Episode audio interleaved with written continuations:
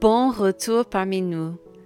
Alors que nous terminons aujourd'hui le livre de l'Exode avec les dernières instructions pour le tabernacle, prenons une minute pour nous arrêter et contempler la beauté de l'œuvre rédemptrice de Dieu pour son peuple. Dieu a appelé son peuple à sortir d'une vie d'esclavage. Dieu a accompli de nombreuses œuvres merveilleuses et étonnantes en leur faveur pour montrer sa puissance et sa majesté. Dieu a fait l'impossible en ouvrant la mer Rouge et en permettant au peuple de passer en toute sécurité. Dieu a détruit leurs ennemis. En même temps, Dieu a répondu miraculeusement à tous leurs besoins, en ouvrant les rochers pour leur donner de l'eau et en faisant pleuvoir du pain du ciel. Dieu a parlé par l'intermédiaire de Moïse et lui a donné la loi pour établir son alliance avec le peuple. Enfin, Dieu a pardonné leurs actes idolâtres lors de l'adoration du veau d'or et leur a renouvelé ses promesses. Dans tous ces cas, nous voyons à quel point Dieu a été puissant, fidèle, gracieux et miséricordieux envers le peuple. Aussi étonnantes que soient toutes ces choses, Dieu désire demeurer avec son peuple lorsqu'il entre dans la terre promise. Dieu leur permet de participer à la construction de sa demeure sur la terre. Le peuple est autorisé à fournir les matériaux et à participer à la construction du tabernacle. Alors que nous terminons les derniers articles à utiliser pour le service du Seigneur, nous voyons la main de Dieu guider tout cela. Aucun détail ne lui échappe. Dieu guide soigneusement les hommes et les femmes qui ont contribué à l'accomplissement de son œuvre. Jetons un coup d'œil aux finitions aujourd'hui. Allons-y. Au chapitre 39, nous voyons la confection des vêtements sacerdotaux pour Aaron et les autres prêtres. Chaque détail donné à Moïse par Dieu a été scrupuleusement respecté. Il n'y a pas de licence créative. À la fin du chapitre 39, nous lisons Les enfants d'Israël firent tous ces ouvrages en se conformant à tous les ordres que l'Éternel avait donnés à Moïse.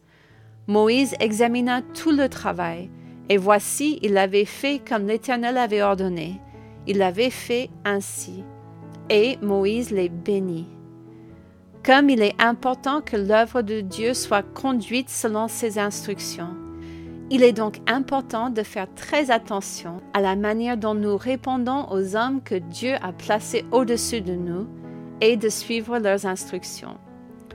Nous ne comprenons pas toujours les raisons, mais nous devons apprendre à avoir confiance que les plans de Dieu sont dignes d'être suivis et que les hommes de Dieu doivent être obéis.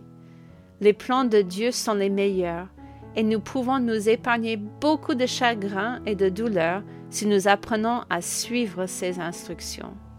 Au chapitre 40, nous voyons qu'une année s'est écoulée pour les enfants d'Israël depuis la première Pâque, lorsque Dieu a fait sortir le peuple d'Égypte. Une année. Comme cela a dû sembler étrange au peuple, compte tenu de tout ce qu'ils avaient vécu jusqu'alors. Il y a un an, Moïse se présentait devant Pharaon pour que le peuple soit autorisé à aller dans le désert et à adorer Dieu.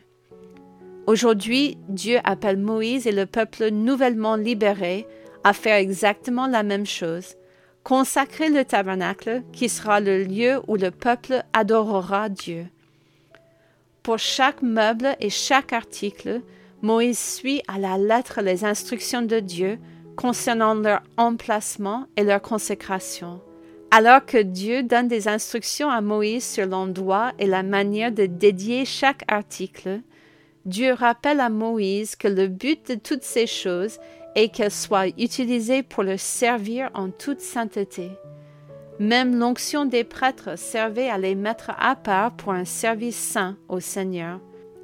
Alors que nous pourrions être tentés de survoler la lecture de ces détails, prenons le temps de nous arrêter sur le nombre de fois où il est écrit dans ce passage, comme l'Éternel l'avait ordonné à Moïse.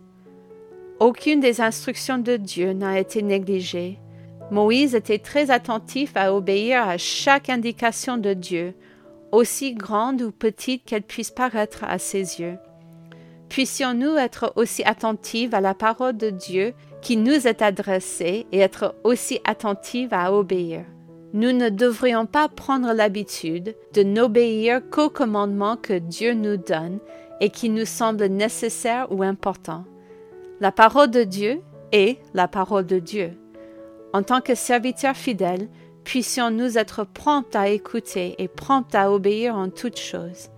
Les moindres commandements de Dieu sont toujours des possibilités pour nous de lui montrer notre fidélité. Alors que nous terminons notre temps ensemble aujourd'hui, faisons une pause et considérons la fin du livre de l'Exode. Grâce à leur fidélité dans l'exécution des plans de Dieu, selon les voies de Dieu, quelque chose d'extraordinaire s'est produit.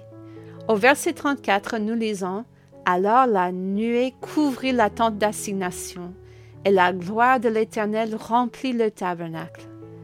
L'œuvre de Dieu, accomplie à la manière de Dieu, a permis à la gloire de la présence de Dieu d'être au milieu d'eux.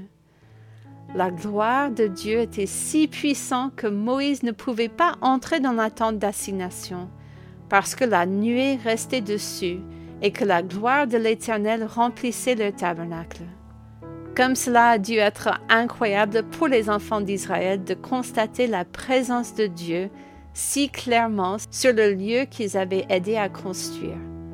Comme il est merveilleux pour nous, enfants de Dieu, de voir la présence de Dieu transformer si complètement la demeure de Dieu.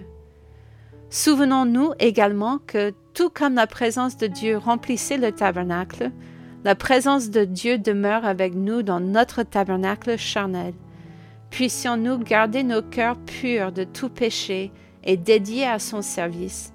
Puissions-nous permettre à la présence du Seigneur d'être très évidente pour tous ceux qui désirent s'approcher de Dieu.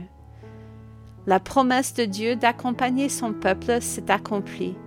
À la fin du chapitre 40, nous lisons au verset 36 à 37. Aussi longtemps que durèrent leur marche, les enfants d'Israël partaient quand la nuée s'élevait de dessus du tabernacle. Et quand la nuée ne se levait pas, ils ne partaient pas jusqu'à ce qu'elle se levât.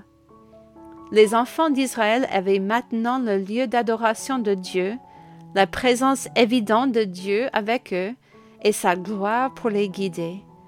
Comme nous le verrons dans le prochain livre, Dieu leur donnera par la suite les instructions dont ils auront besoin pour vivre saintement devant lui. À la prochaine!